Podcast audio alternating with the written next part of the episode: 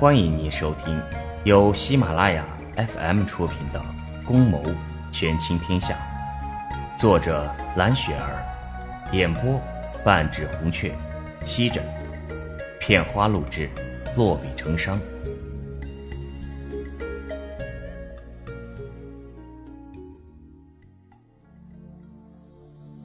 第十四章，那你可知这些马贼住在何处？这个小的真不知了。他们来无影去无踪的。不过贩卖私盐应该走水路吧？小二说到这儿，便弓了弓身子。诸位客官，小的失陪了。若还有什么不明白的，尽管问小的，小的知道的便会如实相告。哦。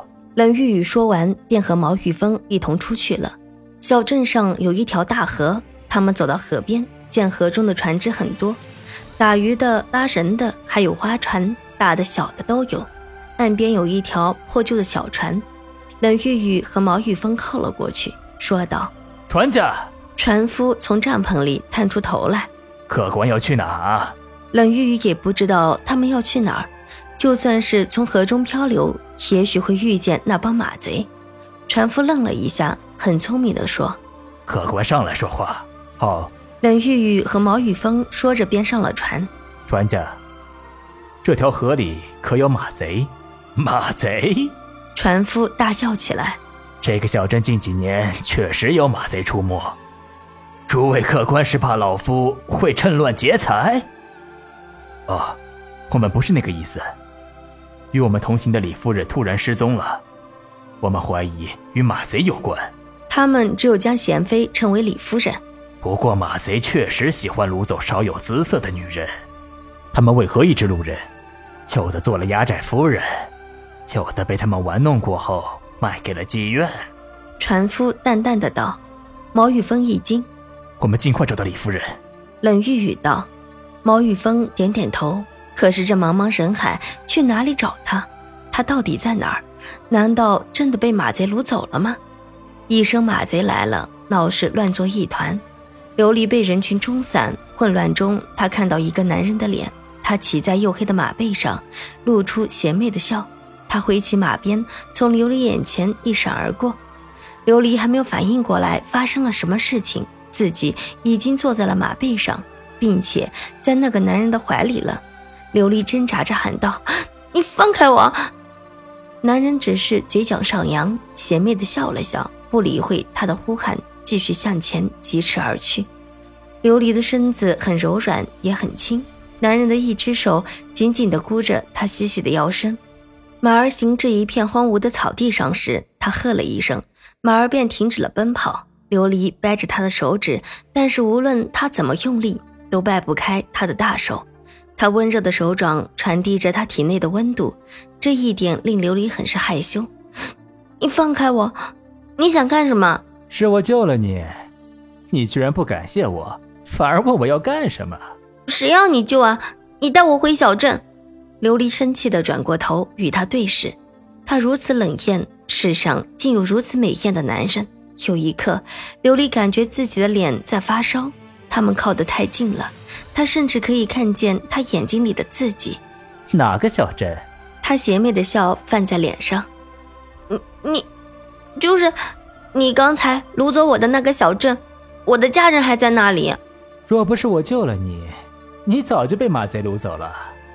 知道被马贼掳走后的后果吧？琉璃恨恨地瞪着他。被马贼掳走后会被人先奸后杀。你是不是应该以身相许，以报答我的救命之恩呢？他说着，伸出手指勾起了他的下巴，轻轻捏了一下。果然国色天香，姿色不凡。我的眼光还不错嘛。他还没有自言自语的说完，就被琉璃啪的一个响亮的耳光扇了过去。这美男一把拽住了他的小手，道：“小丫头还挺暴力啊！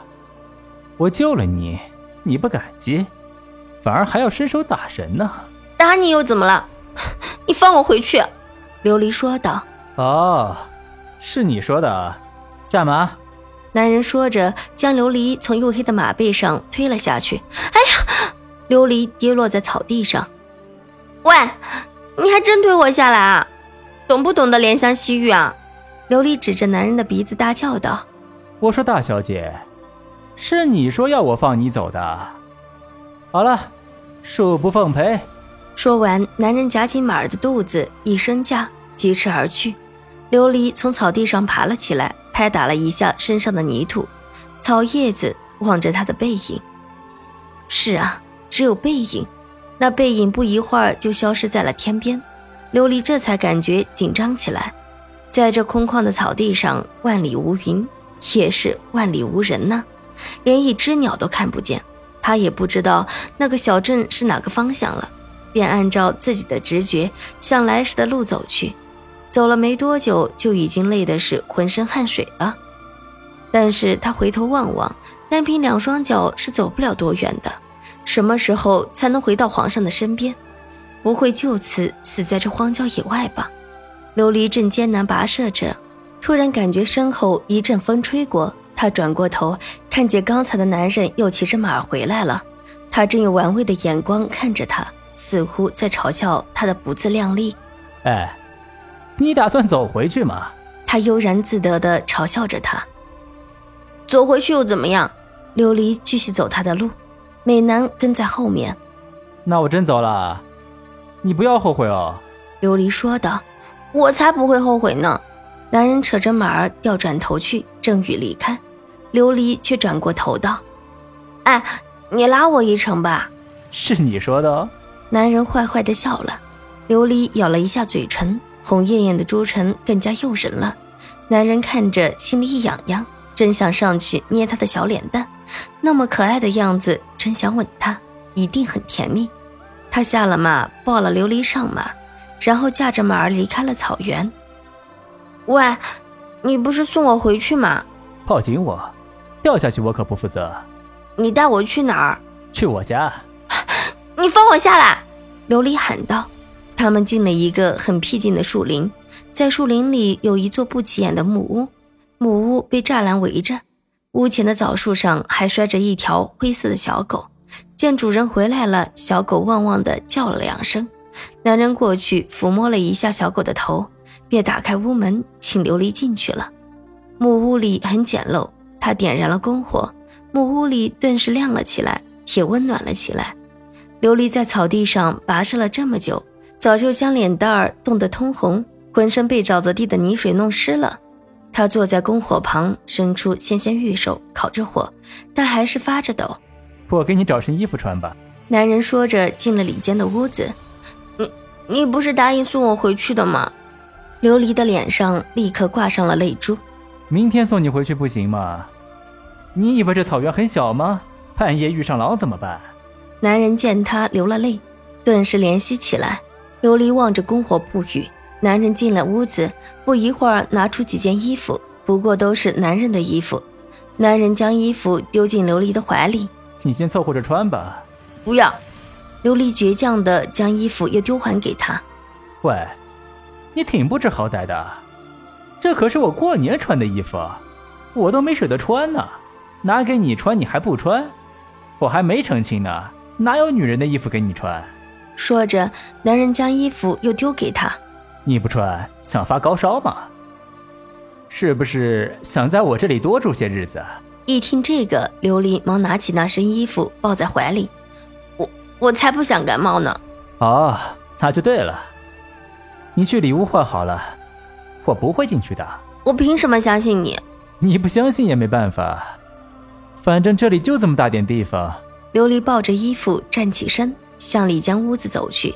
走到一半，他还转过头，狠狠地瞪着他：“你，你不要进来啊，否则本姑娘不客气。”男人无可奈何的一挑眉毛。琉璃进了屋子，将木门砰的关上了。只可惜没有门锁。琉璃又打开门，机灵的大眼睛看着他。他还坐在篝火边取暖。喂，不想换可以不换嘛？看你的心事还真是不少啊！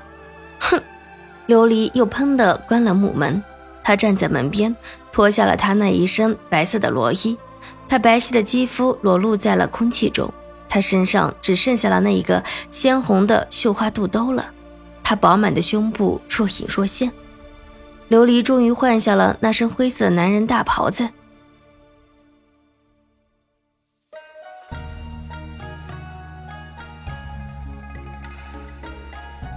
您正在收听的是由喜马拉雅 FM 出品的《宫谋权倾天下》。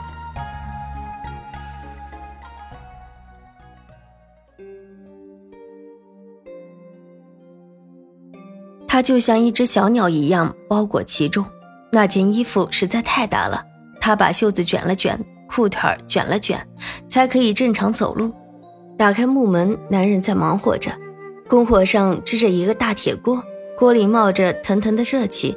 琉璃可以闻到锅里煮的是什么，因为香味已经随锅里的热气弥漫开来，整个屋子都可以闻得到。锅里煮的是肉。喂，你在煮什么？琉璃关上木门，来到篝火旁。野兔肉。你什么时候打的野兔啊？我怎么没看见？就是我丢下你一个人返回的时候。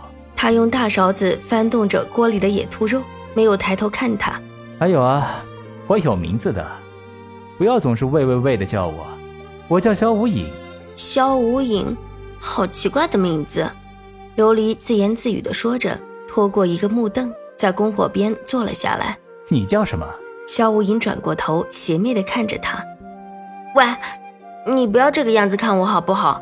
像个色狼一样。我像色狼吗？像啊。萧无影大笑起来。你笑什么？没有。我想你穿我的衣服好滑稽。他继续搅动着锅里的野兔肉。我叫琉璃。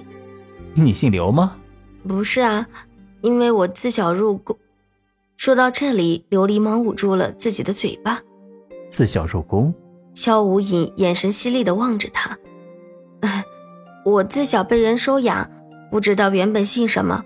养母见我生的白皙，肌肤剔透，便给我起名叫琉璃。原来是这样。萧无影站起身，从橱柜里拿出两只雕花瓷碗，盛了锅里的野兔肉，放在木桌上，说道：“吃吧。”我在兔肉汤里放了野蘑菇，很美味的。你们富人家的小姐也许从来没有吃过这种野味呢。你怎么知道我是富贵人家的小姐？看你衣着就知道了。穷人谁穿得起那种锦衣玉罗？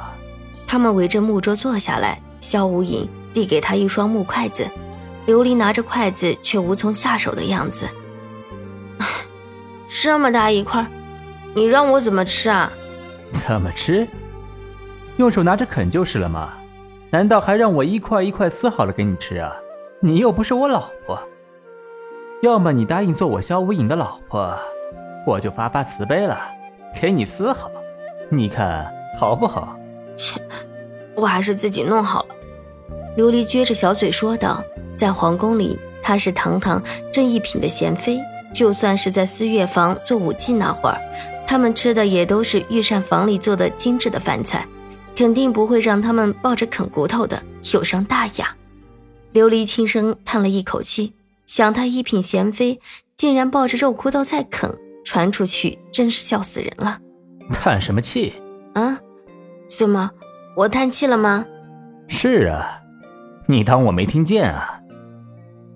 哎，就是，人家是富贵人家的大小姐，连吃个肉都要把骨头剔干净了。想我萧无影也养不起这样的大小姐，还是不要幻想了。自言自语说些什么？听不懂。琉璃说着，从碗里拎出一块兔肉，拿在手里啃了起来。等他吃完了这块肉，他才发现萧无影正目瞪口呆地看着他。你看什么？没想到你的吃相也真是可爱。萧无影笑得前仰后合，人家吃饭你也要笑，算了，我不吃了。好，不笑了，快吃。不吃饭，夜晚这个小木屋到处透风，可是很冷的。琉璃白了他一眼，继续吃。他看着空空的瓷碗，连汤都喝光了，真是美味。总算是吃饱了，这是他长这么大吃的最舒服的一次。如果天天这样吃的话，他担心自己很快就会发胖的。吃完，他进了屋子，找到铜镜照了一下，怪不得萧无影会嘲笑他，满脸都是油水，真是不雅观。他仔细打量起这间小木屋来，这么简陋，简陋的没有多余的家具。里间屋子只有一张简单的床，床的对面是一个小桌子，放了一些简单的东西，比如铜镜、木梳，还有一把剑。他是一个行走江湖的人吗？怎么还有一把剑？琉璃走过去，拿起剑看了起来。这把剑一看就价值不菲，是一把好剑。悄悄拔出刀鞘，剑的光芒夺目，针针生辉。琉璃用他那纤细白润的手指抚摸了一下剑身，便又放下了。他听见萧无影在那间屋子里洗碗筷。天色渐渐暗了起来，这天连月亮都没有，里间屋子只点燃了一盏油灯，灯光微弱，闪闪烁烁的。他悄悄地推开木门，那间屋子里的篝火渐渐熄灭了。他转身又关了木门。这时候，萧无影推开木门走了进来。你还不睡吗？我睡哪儿？琉璃看着他，睡床好了。难道这么冷的天，你想睡在地上？萧无影总是忘不了调侃他一下。嗯，那你睡哪儿？琉璃不放心的道。我，我当然也睡床了。男女授受不亲，我怎么可以和你同睡一张床呢？反正床是我的，你爱睡不睡，我可要睡了。萧无影说着上了床，他展开那蓝色碎花被子便铺好了，望着琉璃道：“哎，你上不上来呢？士可杀不可辱，坚决不上去。本少爷又没说要杀你，也没说要辱你，你未免想的太多了吧？那你冻死好了。”萧无影说着钻进被窝里，背过身去了。琉璃望着他的背影，呆了几秒钟。正如他所说，这间小木屋四处透风撒气，入夜以后便更加寒冷。何况隔壁那间的篝火也已经熄灭了，要冻死还是要委屈一下和他挤挤睡呢？琉璃站在地上，脚下的土地与呼吸的空气似冰一样寒冷。他坚持了没多一会儿，便冻得浑身发抖了。他的手放在唇前哈着气，不过这完全是没有用的嘛。琉璃终于还是冻得受不了，管他什么授受不亲，只是躺在他旁边睡一下嘛。他又没有脱衣服，这样想着，琉璃便爬上了床。这个坏蛋应该睡着了吧？他都开始打呼噜了。琉璃一下子钻进蓝色碎花被子里去了。被窝里面真的很温暖，这张小床太小了，他紧贴着他的后背，他的身上像一团火一样温暖。琉璃拽了拽被子，好盖着他的身子。这时候，萧无影说道：“终于想通了，不在下面挨冻了。”这句话把琉璃吓了一跳，她差点从小床上掉下来。“你你想吓死我啊？说话那么大声！”男女授受不亲啊！你靠我那么近干什么？萧无影没有转身，依旧背着身子。琉璃使劲往外靠了靠，没想到那个坏蛋居然也往外靠了靠。琉璃又挪了挪，他又挪了挪，结果扑通一声，琉璃不小心掉了下去。琉璃站在地上，恶狠狠地瞪着萧无影的后背。萧无影的背上像长了眼睛一般。嗯，好了，不要再瞪着我了，把油灯吹灭了再上来。琉璃听话的吹灭了油灯，小木屋里顿时伸手不见五指。琉璃的脑子里突然闪现出许多稀奇的想法。也闪现出许多可怕的情景，比如伸出长舌头的吊死鬼、披头散发的无头尸等。想着，琉璃不顾一切地爬上了床，一下子抱紧了萧无影的腰。男女授受不亲，你抱着我做什么？不要第二天让我对你负责啊。萧无影说着，却没有拿开他的手。他的手冰凉的，他的体温一直都比正常人低一度，现在挨了冻更凉了。萧无影感觉到他身上的凉意，他伸出温柔的手掌覆盖在了他冰凉的小手里面。琉璃却蓦地抽回了手，他转过身背对着他，他感觉萧无影也翻了个身，他伸出温暖的胳膊环住了他的腰身，他的胳膊可真重呢。琉璃想拿开，费了半天的劲，却也没有拿得动。喂，你想占我便宜啊？拿开你的手！琉璃气愤地说道：“哎，这么冷的夜，给你温暖的怀抱却不要。方才是谁先抱着我的？这只是小小的回报一下嘛。肖无影说着，抱得更紧了。可恶的是，肖无影略带胡渣的下巴居然放在他的后背上骚扰他，弄得他后背痒痒的。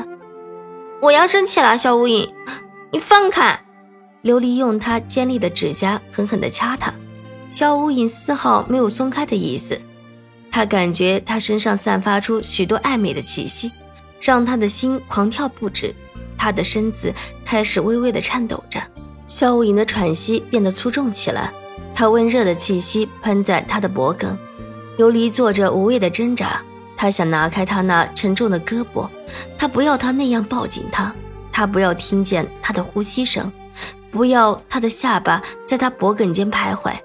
肖无影却突然扳过他小小而又柔软的身子。